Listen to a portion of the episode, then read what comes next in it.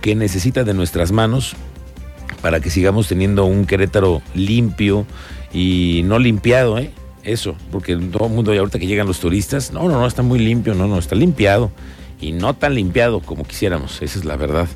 Esta tarde me acompaña en esa mesa de trabajo Eduardo González Argaiz, él es el presidente de la Asociación de Recicladores del Estado de Querétaro. ¿Cómo te va, Eduardo? Bienvenido. Bien, amigo, muy bien, muchas gracias por invitarnos. Siempre nos da un gusto que vengas aquí a esta mesa de trabajo y hablemos, porque además es una época que cómo se genera también basura, ¿no? Tremendo. No, no, no, no, no, no. Las, las épocas desde que llegó la paquetería a casa y que te llevan los paquetes y eso, la gente colecciona cajas y cajas y cajas, ¿no?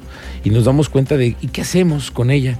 O no nos damos cuenta que hay familias enteras también en ese proceso de recuperar muchas de las de, lo que hay ahora. Pero hay que entender que esta zona metropolitana crece y bajo nuevas reglas ¿no? de competitividad y ese tema de la economía circular es una cosa clave que tenemos que clavarnos muy bien para el año que entra, ¿no? Tremendamente, creo que es muy importante. Ahorita, este, como bien lo mencionabas, eh, es un periodo, el último eh, estirón del año es un periodo de mucha generación de residuos en el tema comercial, porque pues todos los comercios también están al por mayor en ventas de todo tipo de productos, entonces generan más desperdicio. Las casas, la casa habitación, todo el residuo que generamos por el tema de las cenas, los regalos, etcétera, etcétera. Las industrias porque quieren dejar totalmente limpias sus áreas para entrar en el año nuevo con áreas limpias, renovadas y demás. Entonces sí es un tema de generar conciencia porque se genera en este último estirón una cantidad importante de residuos en todos los aspectos comerciales, industriales, habitacionales. Pero lo más importante ahorita es hablar de las circunstancias que vienen para el 2024, de cómo han sido las modificaciones o cuáles son las modificaciones que vienen dentro de las leyes orgánicas en, materia de residuos. En, hace unos días estuvimos en presencia de una modificación a uno de los reglamentos. Este, se hizo el lanzamiento de una plataforma digital para la gestión integral de residuos en materia de prestadores de servicios, los prestadores de servicios ambientales ahora van a empezar a trabajar en, de, manera digital. ¿Es una plataforma nueva? Así es, efectivamente. ¿Y, ahí te inscribes para saber si tú estás con los permisos, etcétera? Así es, es una plataforma que va a cubrir varias, varios aspectos, varias áreas. Va a cubrir al generador de residuos, ya sea en el tema comercial, en el tema industrial, y ahorita estamos platicando con algunos de los diferentes este, actores de las este, demarcaciones aquí en el municipio de Querétaro, de Corregidora, del Marqués de la zona conurbada, para para ver si de alguna manera podemos también agremiar a, este, a este nuevo lanzamiento de este sistema de gestión integral de residuos a los clústeres, a los fraccionamientos privados, ah, etcétera, etcétera. ¿Para qué? Para que ellos también tengan un programa de gestión integral de residuos y también estén reportando la cantidad de residuos y quién es su prestador de servicios que está retirando la basura. Quién es la persona autorizada por el Estado para poder retirar el residuo y que no solo sea la persona que, que pasó por ahí y dijo yo me lo llevo, ¿no? Sí, sí, sí, claro, que hay un programa efectivo Oye, pero a ver, danos un, norte. ¿Cuántas empresas más o menos están dedicadas al tratamiento de, materiales así en, todo la, en toda la zona metropolitana? en la zona metropolitana tenemos el, servicio se le va a dar a 600 empresas, que son las que van a estar empadronadas a este, a este nuevo sistema de gestión integral digital. 600 empresas. ¿Cuánta basura crees que... no, vamos a decir basura porque ese no es el término correcto y tú me lo has dicho, pero además los residuos que son reutilizables. ¿Cuántas toneladas crees que entonces esto pueda generar? No sé si lo tengas, como lo tienes al...? Mira, nosotros tenemos el dato de que aproximadamente per cápita en nuestro estado generamos 1.4 kilogramos de residuo diariamente, per cápita. Ok.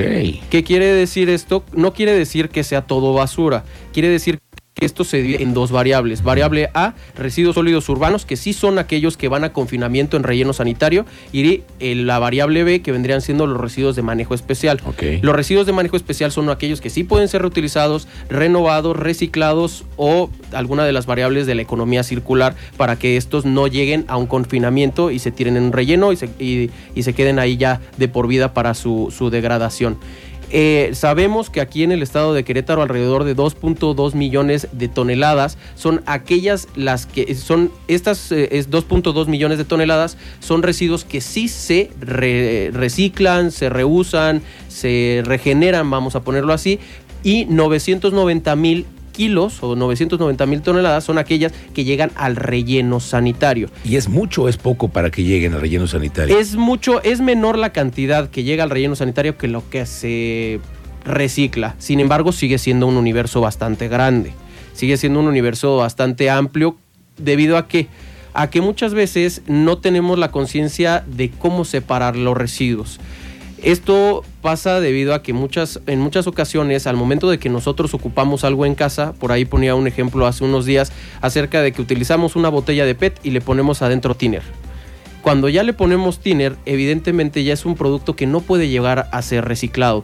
Lamentablemente muchas veces sí lo ponemos donde debería de estar los productos reciclables, pero al momento de que se lava este material contamina una cantidad impresionante de claro, agua. exacto. Y, ese es un manejo que tú tienes que hacer especial. Así es. Tú, tú como, como ciudadano, eh, este bote ya no puede irse al, tema de PET. Así es. No se va a ir a eso, hay que hacer un, proceso especial. Así es. Pero es parte de una cultura, ¿no? ¿No crees que em, intentamos ir modificando poco a poco? Pero no sé si es bajo la conciencia Lalo? ¿O es porque nos ponen más reglas? Creo que es un es una, una, del tanto de los dos, vamos a ponerlo así. Entre más reglas, más dificulta, pero también el tema de la falta de conocimiento por parte del ciudadano, que no es culpa a veces mucho de uno, porque eh, eh, quieren hacer ver que el tema de los residuos es algo muy sencillo cuando no lo es. Vamos a ponerlo en estos términos. Hacer un vehículo no es nada sencillo. Manejarlo tal vez, porque ya cuando lo vemos en la cotidianidad, tener un vehículo no es algo complicado en el sentido de que pues ya tienes el vehículo y puedes manejarlo, pero todos los componentes que lleva un vehículo es complicadísimo juntarlos para poder realizar el vehículo. De igual manera, deshacer un vehículo para que esto se genere un residuo es igual de complicado que volver a hacerlo. Hacer una casa es igual de complicado que deshacerla, ¿no? Claro. Entonces, es ver las cosas desde su construcción y su destrucción para que de esta manera podamos conceptualizar todo y no solo es el tema de que tengamos que tener en nuestra casa una división de orgánicos e inorgánicos. Claro. Porque no es así. No se trata de eso. No. Pues sí, pero es, forma de ir avanzando y en las, las nuevas culturas, las nuevas generaciones con otro chip distinto de yo tengo cuatro todo tipo de, contenedores en mi casa, porque así, es como me hagan acostumbrado, ¿no? Así es, es tener una idea constante de que los residuos no solo son plástico, papel, cartón ni este, orgánicos, ¿no? Porque muchas veces hay plásticos que entre uno y otro pueden llegar a contaminarse y al momento de que los llevamos a un depósito ya no son reciclables por el tema del costo de la separación de ese mismo residuo. Ok. Oye, Eduardo, estamos en una zona metropolitana que crece a pasos agigantados. Estaba yo leyendo, más de 80 vehículos todos los días nuevos salen de concesionarias.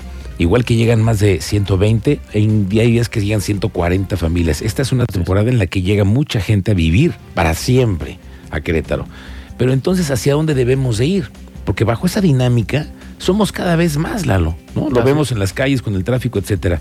Pero también es lo mismo hay que pensar en las toneladas de basura, de residuos que estamos generando todos los días. ¿Nuestras leyes están adecuadas para el crecimiento que tenemos hoy? Falta mucho. Falta mucho, honestamente falta mucho. Como te comentaba al inicio de la entrevista, si estamos hablando de que per cápita se genera 1.4 millones, 1.4 eh, kilogramos de residuo, que reproducido por la cantidad de personas que ya somos en la zona conurbada, agregando a la gente que va llegando, pues cuánta cantidad no se genera más, ¿no? O sea, día con día estamos generando más cantidad de residuo. Lo que hace falta es una dinámica entre, obviamente, la circunstancia de la generación, y la disposición. Tener más centros de acopio y almacenamiento de residuos que estén certificados. Eso. Número dos, más centros de, de, confinamiento de residuos como rellenos sanitarios, en dado caso de que sea necesario.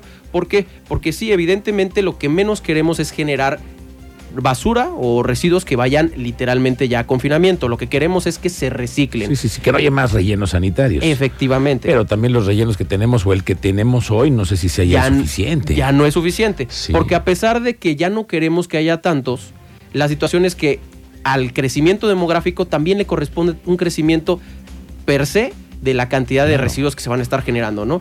Entonces vamos a ir colocando las piezas en los lugares donde deberían de ir Pieza número uno es reciclar más, pero todo lo que no se pueda reciclar es sí, lamentablemente, confinarlo. Y si ya no es suficiente la cantidad de, rellenos sanitarios que hay, pues abrir más rellenos sanitarios, hacer reglamentos para que también las empresas pequeñas, medianas, este, los restaurantes, los comercios, también tengan un plan de manejo y control de residuos. Va a ser bien interesante, Lalo, porque el año que entra, ya ves que hay políticos que todos se andan ofertando como los mejores Así y los es. más expertos en el manejo de las zonas metropolitanas.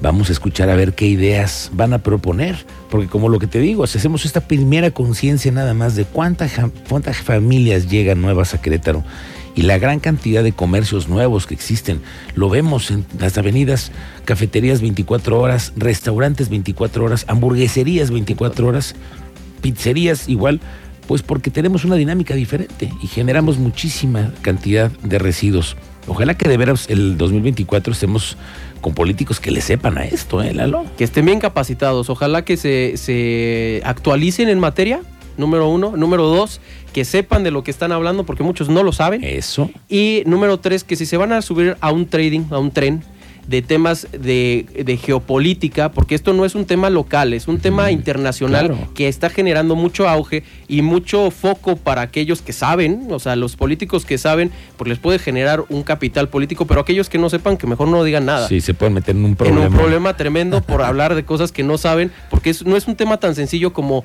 hablar de basura, ya es un tema meramente de una economía, precisamente por eso ya es una ley de economía circular y aquellos que no sepan de economía, mejor ni hablar. Sí, pues a ver, vamos a ver la siguiente vez que nos volvamos a ver, seguramente ya estaremos escuchando algunas propuestas interesantes o no sobre esto, ya vendrás a platicarnos a ver tú qué piensas. Claro que sí. Como siempre, muchísimas gracias por tu visita y esta charla, Eduardo González, presidente de la Asociación de Recicladores en el estado de Querétaro. Gracias, Lalo. Gracias a ti y a toda la audiencia. Y felices fiestas. Igualmente, felices Gracias. fiestas a todos.